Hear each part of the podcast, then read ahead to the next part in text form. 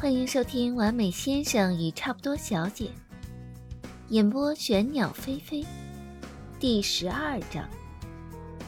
云舒挂下张思年的电话，将手边的书扫进书包里，往回赶。不用想也知道，肯定是花生糖在家里闯祸了。但是刚才张思年的语气实在太过冷漠，云舒啊，一路都惴惴不安。左猜右想，花生糖到底犯了什么事情？云舒踩着滑板，不到二十分钟就回来了。刚推开院子门，手机一震，就收到张思年的微信：“你在楼下等一下，保洁公司的人应该过几分钟就来。”“好的。”“我先不下楼了，你开门自己就知道情况了。”云舒一推门，便被这场景惊呆了，惊叫一声。然后迅速用指尖捏着自己的鼻子，雪白的瓷砖上全是纵横交叉的棕色湿黏的印记，空气中还弥漫着臭味。顺着印记望去，可以看到客厅中有一台扫地机器人。这一般场景，难怪张思年不下楼了。云舒估计应该是花生糖拉在客厅里面了，而张思年也没有注意。直接就打开了扫地机器人。他之前就有看过有人发过类似情况的微博，下面啊是一连串的哈哈哈的回复。当时他也跟着笑了笑，但此刻发生在自己家里，显然就笑不出来了。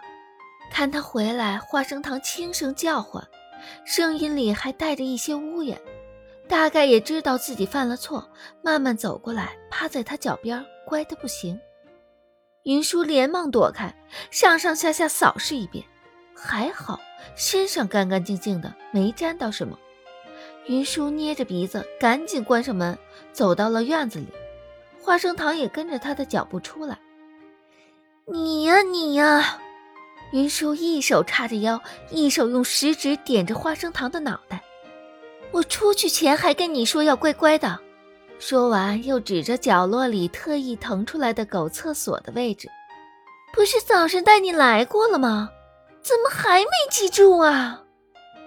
花生糖叫了一声，像是在认错，又像是在撒娇，后脚屈着，半坐在地上，头低垂着，耳朵也耷拉着，时不时抬下头看他一眼。云舒瞬间也没了脾气。自从花生糖身体状况不太好后，他对他的容忍度是格外的高。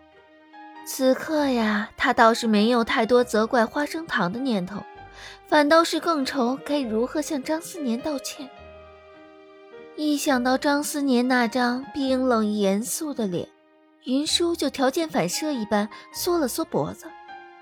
好在保洁公司的人很快就到了，云舒将情况跟他们说明了一下。房间里有臭味，也不愿意进去，便坐在了门口台阶上，等着人家打扫完毕。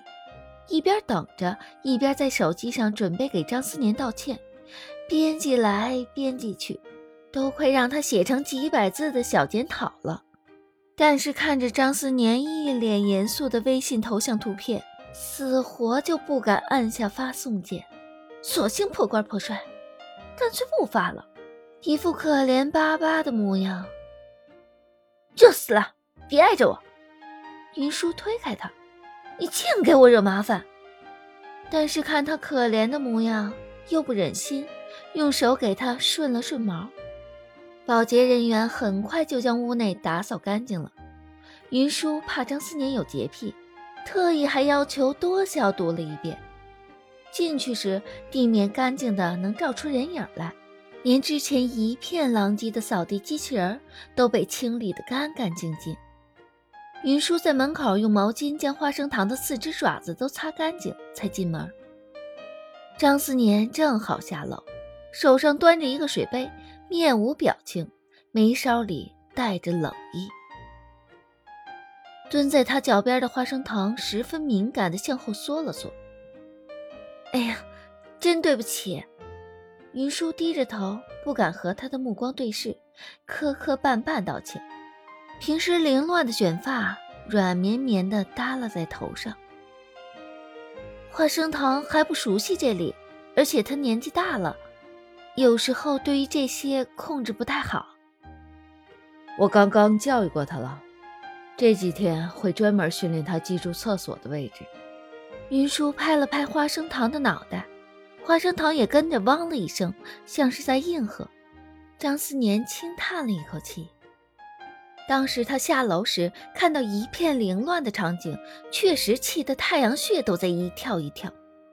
要不是地面他压根踩不下去，一定会当场把这只每天都在掉毛、今天又闯了大祸的大型犬丢出去。但已经过了一阵儿。此刻情绪已经渐渐冷静下来，他也不好和一只狗计较太多啊。况且云舒出门之前，他也答应了云舒，不因为花生糖犯错的事情生气。云舒看他半天没出声，心里七上八下的，抬头看了一眼，和张思年目光相对，又迅速收回目光，低着头，像犯了错的小学生。花生糖也耷拉着头，蹲在他脚边，看着一人一狗这可怜巴巴的样子，张思年那些严厉的话更加说不出口了。他推了推眼镜框，声音平淡无波：“啊，我也有不对，在书房里也没看见楼下的情况，就在手机上打开扫地机器人。我下次会看一下地面情况。”云舒没有想到张思年居然不计较，有些惊异，抬起头，看张思年确实神色平静，心里舒了口气。嗯，我会叫他的。张思年瞥了一眼在客厅角落的扫地机器人，眉微蹙：“怎么这个还在这儿？”保洁说已经把它清理干净了，我就留着了。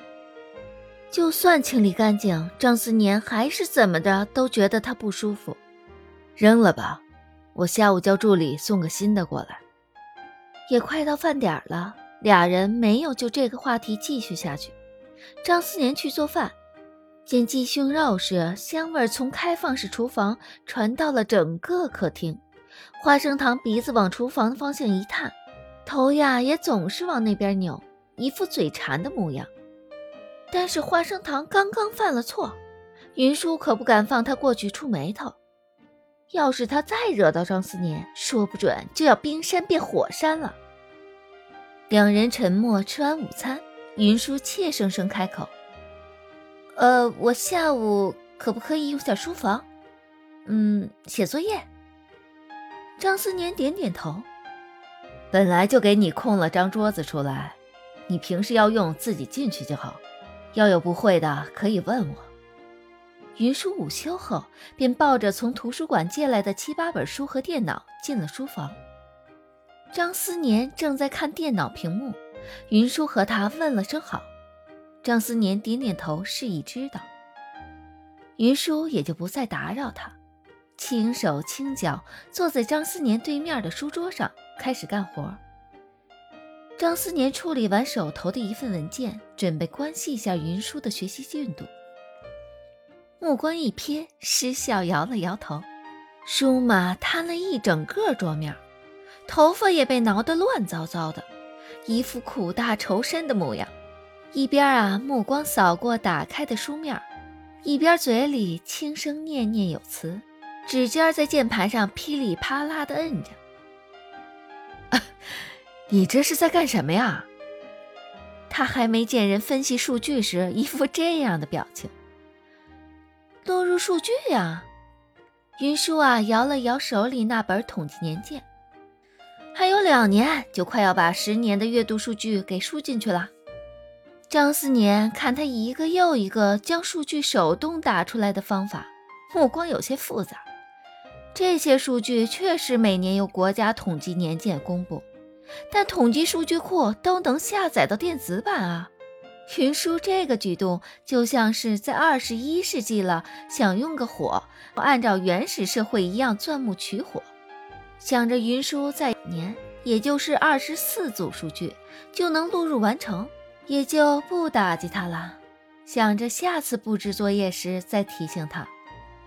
但过了快半个小时，云舒还在噼里啪啦的按键盘。张思年开口问道：“不是只剩两年还没做完吗？